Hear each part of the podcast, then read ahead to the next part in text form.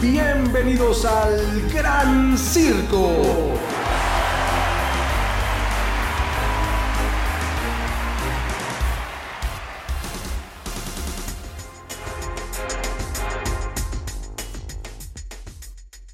¿Cómo están? Bienvenidas, bienvenidos al Gran Circo, este espacio dedicado 100% a la Fórmula 1 y todo lo que pasa alrededor. Este fin de semana que acaba de pasar se dio a cabo el tercer Gran Premio de la temporada 2022. El sitio, bueno, el circuito de Albert Park en Australia. Y la verdad es que no fue una carrera de las más emocionantes, pero como normalmente sucede en este circuito australiano, aunque la respuesta del público es así es excepcional. Y se, yo creo que mi querido César Olivares se sintió precisamente esa ausencia de dos años luego del inicio de la pandemia por COVID-19 que provocó una crisis mundial. Pero te saludo con mucho gusto, ¿cómo estás? Muy bien, Oscar, muchas gracias. Los saludo a todos ustedes eh, también con muchísimo gusto. Gracias por seguirnos aquí en cada episodio del Gran Circo. Y como bien mencionas, eh, un, circuito modificado para esta carrera, para esta temporada, ligeras modificaciones para el circuito de Albert Park, que buscaba hacer eh, la carrera mucho más rápida, cosa que sí se logró. Sin embargo, no aportó mucho a la emoción, a los rebases, a los duelos que tanto buscan los fanáticos de la Fórmula 1, eh, pero no deja de ser una, una buena carrera. En resumen, para quien no haya podido ver la carrera, el podio quedó de la siguiente manera: Charles Leclerc en primer lugar, eh, Checo Pérez en segundo lugar y George Russell en tercer lugar. Eh, pero obviamente a lo largo de la carrera surgieron varias cosas. McLaren, Alpine, los Aston Martin, etc. Entonces vamos a ir tocando poco a poco. Yo quisiera empezar con un incidente que desde las prácticas a mí me, me, tiene como algo triste. Es, ¿cómo puede ser posible que... Ah, oye, pero, te estoy confundiendo con, con Richardo porque estás triste pero sonríes es plenamente. es que ante tanta tempestad no le, no le queda uno más que reírse porque la Tiffy sigue chocando y Stroll sigue siendo un cafre. Entonces, escucha lo siguiente para que te des una idea. Exactamente, exactamente. Ese es el resumen de estos dos pilotos canadienses. La verdad es que es un ruletero uno de ellos y el otro un chafirete. no. es posible que vivamos en la Fórmula 1 actual colisiones o accidentes tan ridículos como los que han presentado este par de pilotos que la verdad es que son lamentables. Definitivamente yo siento que reduce mucho la calidad del espectáculo que es la Fórmula 1, porque no te puedes explicar que tengas pilotos tan buenos y unos que no puedan controlar el coche, que eso es de lo que viven. Y encima afecten a pilotos como en la temporada pasada, Latifi afectó a Hamilton. En esta temporada Latifi ya afectó a, a Checo Pérez. Checo. Entonces estás afectando a, pilotos que sí están dando espectáculo, que sí están compitiendo, que sí tienen calidad y aparte estás ocupando puestos que podrías llenar con gente talentosa. y, quitando la escudería, recordemos que George Russell en un momento estuvo con Williams y no podía hacer nada, sin embargo, ¿cuándo lo voy a chocar? Bueno, fíjate, ahora, ahora que estás tocando todo esto, eh, sí, Aston Martin, por ejemplo, ya esta es una segunda temporada, recién empieza, vamos por el tercer gran premio, pero ha sido para llorar. Desde la salida de Checo Pérez, en realidad no han logrado absolutamente nada. Y eso que tienen aún cuatro veces eh, Sebastian Vettel, que desafortunadamente pues tampoco ha podido hacer mucho. De hecho, esta carrera tampoco lo hace. Y para que se dé una idea, el resumen del fin de semana de Aston Martin es la única buena noticia es que el safety car, que por cierto es marca Aston Martin, es el único que no ha chocado. El único Aston Martin que tuvo buen desempeño en la carrera. No, de verdad, Aston Martin está en la lona, está muy mal, está para llorar. Desgraciadamente tienen a un, a un piloto que lo están afectando, como es Sebastián Vettel. Eh, yo quisiera ya no darle importancia a, Lance Stroll. Lo único que sí voy a decir es, Pastor Maldonado, si nos casualidad nos llegas a ver, te ofrecemos una disculpa. Nosotros como eh, fans de la Fórmula 1 no sabíamos lo que hacíamos, te juzgamos mal por favor regresa y pon orden. No importa que te subas encima de otro piloto, pero por favor, de verdad, líbranos del Ancestro. Oh, un gran saludo al, al, buen pastorcito Maldonado y todos los momentos que nos también nos compartió nos en, regaló. Su, en, su, en, su, carrera. Oye, pero bueno, a ver, eh, pasaron sí varias cosas no muy emocionantes o no del gran nivel al que estamos acostumbrados en la Fórmula 1. Fue un dominio absoluto de Ferrari. Eso sí, hay, hay que quitarse el, el, sombrero otra vez porque la máquina de Ferrari es una cosa espectacular. No solamente en cuanto al diseño, lo bonito que está el coche esta temporada. El motor es, es una bestia. Todo, es todo, pero también hay que resaltar, no solamente es la escudería. Este año, o cuando menos lo que va de la temporada, las manos de un Charles Leclerc que han sido impecables. De o sea, cirujano. De cirujano. No ha cometido el piloto monegasco más que, si acaso, un par de errores, pero en las tres carreras. Uh -huh. O sea, lo ha hecho extraordinariamente bien. Las maniobras, por ejemplo, que han tenido, o eh, todas las acciones que han tenido tanto Verstappen como él, los dos han sido muy inteligentes, pero yo creo que hasta un poco más lo ha sido el piloto monegasco. Y en esta carrera de Australia también lo demostró, porque hay un momento en el que pierde por segundo, tiene una mala rearrancada. Ajá. Y le, le, le, arriesga demasiado Max, pero le, pon, le pone el coche al lado, pero muy inteligente Charles Leclerc sabe que tiene la cuerda a continuación y entonces lo único que hace es dejar el coche allí para que Max tenga que tomar el circuito por la parte más ancha y le cueste más trabajo y además él seguía teniendo la cuerda, entonces no lo logra. Pero ha sido un desempeño fantástico. Y yo, yo diría que también eh, de Sainz, sin embargo, esta carrera no le favoreció la suerte. Tuvo muy, muy, muy mala suerte desde la quali. Eh, eh, Alonso, bueno, en general el fin de semana para los pilotos españoles ha sido pésimo, pero con Sainz, Alonso tiene un despiste. Eh, por una falla mecánica en, en, en la, la quali 3. 3 Entonces eh, sale un safety car, no, sale bandera roja, perdón. Eh, Sainz tiene que regresar y lo sacan tarde. Ya no alcanza a dar una vuelta y eso provoca que teniendo la capacidad, el talento y el coche para eh, calificar en un segundo o tercer lugar, sale hasta el noveno lugar. Y luego, eh, antes de la carrera, el volante... No, pero antes de eso, en la misma quali ya había logrado el realmente, le faltaban unos metros para que el tiempo de su, de su clasificación fuera como para quedar en segundo o en primero. Uh -huh. Pero viene la bandera roja que mencionas y eso hace que el tiempo se borre. Exacto. Entonces, con esa mala, muy mala fortuna y luego viene lo de la carrera. Lo del volante, eh, le entregan un volante justo ya formados en, en, la parrilla de salida, lo tienen que cambiar, el volante está desconfigurado, mal calibrado, perdón, luego un botón no le sirve, un desastre, eh, ¿qué te queda? Arriesgar. Porque sí digo, si vas a arrancar desde la posición número 9, tienes que arriesgar, tienes que ir con todo. Y eso es lo que hace el piloto español. Le sale mal y en la, pasando una vuelta se despista. Oh, pero desde la arrancada lo rebasan cuatro o cinco coches. Sí, sí, sí. Inmediatamente. Entonces queda parado prácticamente. De hecho, Gasly creo que es el que está detrás de él y tiene que moverse a la derecha inmediatamente, porque si no pierde también en más lugares. Entonces, sí, arranca muy mal. Y en la siguiente vuelta. Se despiste y se queda atorado en la grava. Y, y obviamente los, los, comisarios de pista no pueden acercarse a eh, empujar a el empujar, coche. ¿no? Entonces tenía que salir con grúa. Este, un desastre para, para Carlos Sainz. Sin embargo, eh, creo que también la crítica está siendo un poco dura con él. Sí. Eh, sobre todo la crítica española. Cuando es, eh, es contrastante como la crítica italiana dice no es un piloto muy talentoso, tuvo un mal fin de semana y en España ya lo están eh, tratando bastante mal, pero yo, yo en lo personal y creo que comparte su opinión, eh, no deja de ser un gran piloto y tiene mucho potencial, solamente es un, un, mal fin de semana. Yo creo que como todos los pilotos en algún momento tienes mala, Checo ha tenido mala suerte muchas veces, pero también se le ha criticado muchas veces. Yo sí. creo que como siempre hemos dicho aquí en el Gran Circo, hay que, hay que ser objetivos. Y la verdad es que lo que ocurrió este fin de semana para Carlos Sainz fue muy desafortunado. ¿Tuvo que ver con él? No, en realidad fue lo que le ocurrió al coche. Tampoco vamos a buscar culpables o responsables. Fueron los mecánicos, fueron los ingenieros.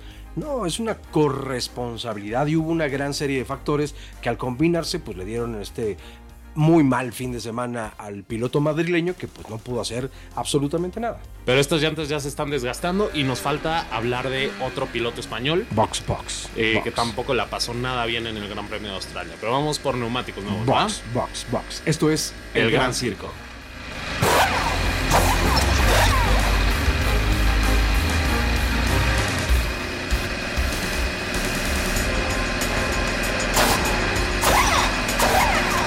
Pues ya estamos de regreso aquí en el Gran Circo Neumáticos Medios para seguir en este análisis del Gran Premio de Australia. Nos quedamos con Alonso y, bueno. Mira, los medios, calzó los medios él para arrancar. San señor Fernando Alonso, rey de España, y de Asturias y de todo el mundo, porque se lo merece. Está sufriendo una crisis muy grande con Alpine. ¿Pero por qué? ¿Qué, está pasando?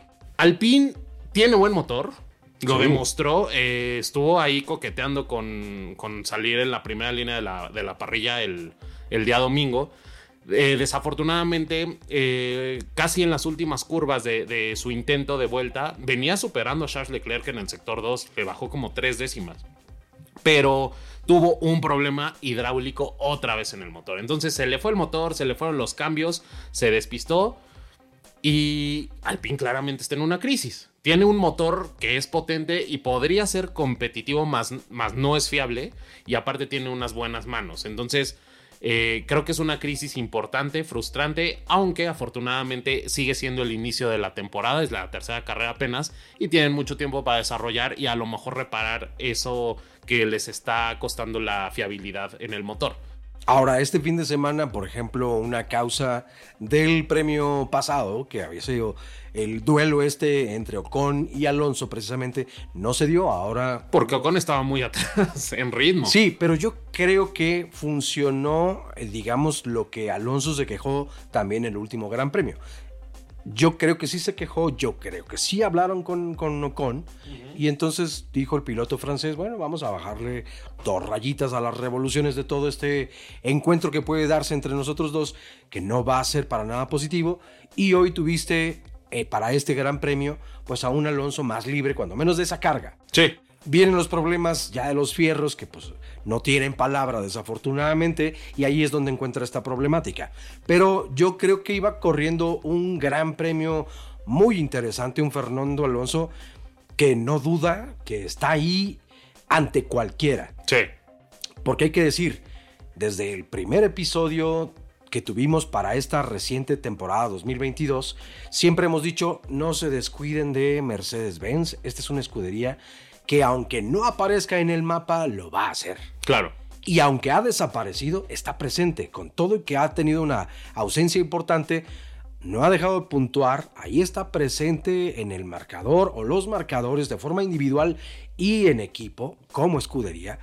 Y entonces ahora le están comiendo el mandado a Alonso, Alpine. O sea, cuando podrías decir, oye, pero es que Alpine tiene mejor coche en este momento que Mercedes. Sí. Pues sí, pero no han contado con la buena fortuna, desafortunadamente. Y aunque no está tecnológicamente tan desarrollado el coche alemán de las escuderías de las flechas de plata, yo creo que la fiabilidad, cuando menos, con ella sí han contado. Aunque sea mucho menor, pero la han tenido y no ninguno de los dos pilotos ha salido de las carreras. Sí, no, de hecho hubo declaraciones fuertes porque también esto da eh, pie a que hablemos de Red Bull.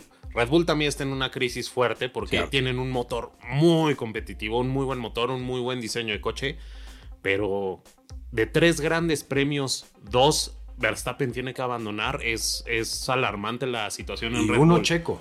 Sí, uno checo. Checo afortunadamente no sabemos si el coche le aguantó que, hizo una carrera excepcional, un fin de semana excepcional, porque Checo viene haciendo muy bien las cosas en las prácticas, cosa que se le venía reprochando desde el año pasado, que a lo mejor hacía buena carrera y todo, pero las qualis como oh, le faltaba, y ahorita siento, eh, bueno, mi percepción es que Checo está haciendo muy buenas qualis, pero volviendo al tema, eh, Mercedes viene heredando estos, estos, puestos y estos puntos eh, al final de cada carrera. Eh, Sainz también abandonó, entonces el que Sainz, el que Verstappen, un Ferrari y un Red Bull abandonen, obviamente le dan entrada a los dos Mercedes. Y, lo, y acabaron muy bien, tercer y cuarto lugar, Russell y Hamilton. Exactamente. Pero sí es alarmante la, la, situación de, de, Red Bull, e incluso George Russell hizo una declaración como, no, no la recuerdo textual, pero decía como, pues es mejor tener un coche no tan rápido, pero que por lo menos te llegue al final de la carrera. Y Toto, este, Christian Horner, bastante molesto, contestó, bueno, yo prefiero trabajar en un coche que a lo mejor eh, eh, puedo trabajar la fiabilidad de un coche a que no tenga desempeño. Entonces ahí el duelo claramente sigue muy, muy vivo entre Toto Wolf y entre Christian Horner. Entonces eh, Mercedes y Red Bull se siguen. pa- parece que Mercedes se alegra de que a Red Bull le vayan mal, le vaya mal, y viceversa. Entonces, creo que también deberían ya superar esto. O sea, eh, finalmente ya se dijo que Verstappen es campeón del mundo y eso nadie se lo puede quitar. No, yo creo que la, temporada anterior, 2021, que fue espectacular, ya quedó pues atrás. Yo así, así creo o prefiero verlo. No sé si entre escuderías no lo hayan terminado de superar, pero ya está clarísimo que ahí está el campeón Max Verstappen y punto. Lo que es cierto es que en esta temporada, pues no está superando claramente a un Mercedes que arranca muy mal o cuando menos no en las mis en igualdad de condiciones. Este es el momento que tiene que aprovechar la escudería de Red Bull para sacarle entonces una diferencia importante en cuanto a los puntos como constructores y de forma individual en cuanto a los pilotos. Pero en la tabla en este momento puedes ver a un Max Verstappen debajo de George Russell y debajo de Lewis Hamilton. Y debajo de Checo Pérez. Sí, no, bueno, por supuesto. Que Checo sí está arriba de los de ambos. Mercedes. Ah, no, no, No, no. Russell, no, está, Russell arriba. está arriba. Russell está arriba de Checo. Entre, bueno, está entre Russell, Checo está entre Russell y Hamilton. Y más abajo viene entonces Verstappen. Entonces, eso es lo grave, claro. Dos veces ha terminado fuera de las carreras eh, Verstappen y una Checo Pérez. Es por eso que no han Y los dos de Mercedes han estado en los tres grandes premios de esta temporada en toda la carrera. Entonces, por eso han ido heredando estos puntos que bien mencionas y pues la suma ha sido constante, no así el caso de Red Bull. Ahora, por el otro lado, este, este fin de semana que tuvo una mala suerte el piloto madrileño Carlos Sainz, no puntúa. Y eso permite entonces que no se escape mucho más de lo que ya se escapó la escudería de Maranello, los del cabalino rampante. Entonces Ferrari va en primer claro lugar, como a 50 o más puntos de la siguiente escudería. Pero la verdad es que pudo haber sido todavía un poco más de distancia. Sí. Lástima que Sainz pues no, no, no estuvo, ¿no? La- las, las situaciones que se están viviendo en los grandes premios están minimizando los errores de Red Bull, pero no significa que, que Red Bull esté como para confiarse. Tiene mucho que trabajar. Nada. El mismo Checo Pérez acabando la carrera le dijo a sus ingenieros, está bien esta segunda posición, pero hay mucho, mucho que trabajar. Y eh, una escudería que sí ha trabajado mucho ha sido McLaren. McLaren. ha dado... Para este, este re- reapareció este gran premio. Sí, los dos coches quedaron en quinto y sexto lugar, si no me equivoco. Los dos puntuando, los dos muy Así fiables, es. buen ritmo. eh, cosa que, digo, para el Gran Premio de Sakir lo que vimos fue Lamentable, lamentable. O sea, todo el mundo se decía, ¿y qué le pasó a McLaren? O sea, Desapareció. Ajá, y ahorita más o menos recuperan la posición que habían eh, traído la, la temporada pasada. Entonces, bien por la escudería eh, inglesa. Y pues nada, o sea, sigue el Gran Premio de Italia también. Entonces, Uy. ese, ese, ese circuito también es eh, da Imola. mucho de qué hablar. O sea, Imola. Sí. Claro, es un circuito histórico que se había dejado correr por un buen tiempo. De hecho, pues bueno, lugar mítico donde Ayrton Senna pierde la vida en esa famosa curva de Tamburello. eh, que pues siempre diremos ante un Ayrton Senna campeón del mundo, estés donde estés, pues recibe siempre un saludo eh, con nuestra humildad, porque pues es un gran campeón, cuando Sí. menos a mí es de mis pilotos favoritos, entonces arriba Ayrton Senna. sí, totalmente. Pero estas llantas ya se están desgastando. Vámonos a pits. Vámonos a pits. tenemos más noticias por ahí. El gran circo.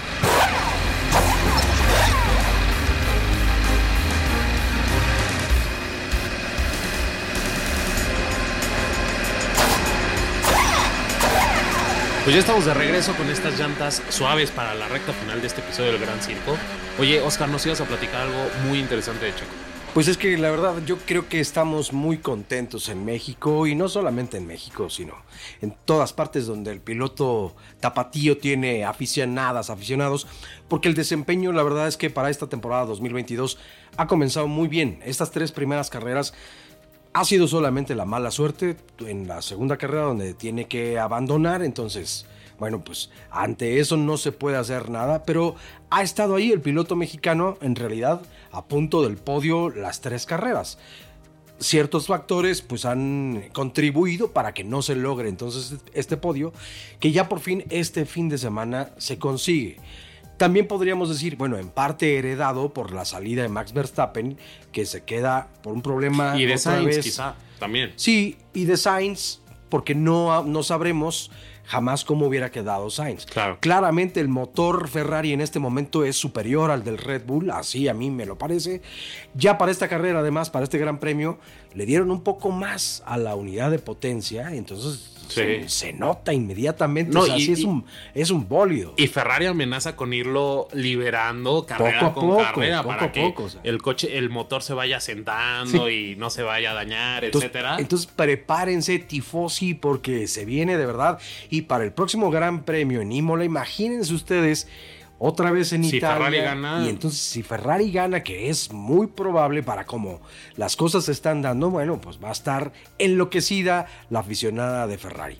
Pero yo quería destacar lo que Checo Pérez ha hecho hasta el momento, porque claramente sí, ya entendió al Red Bull, esta configuración ya está mucho más asentada. Yo creo que tiene además una buena comunicación con su ingeniero, cada vez va mejor la relación pero sobre todo no la relación, el conocimiento, ¿no? Para poner a punto el coche.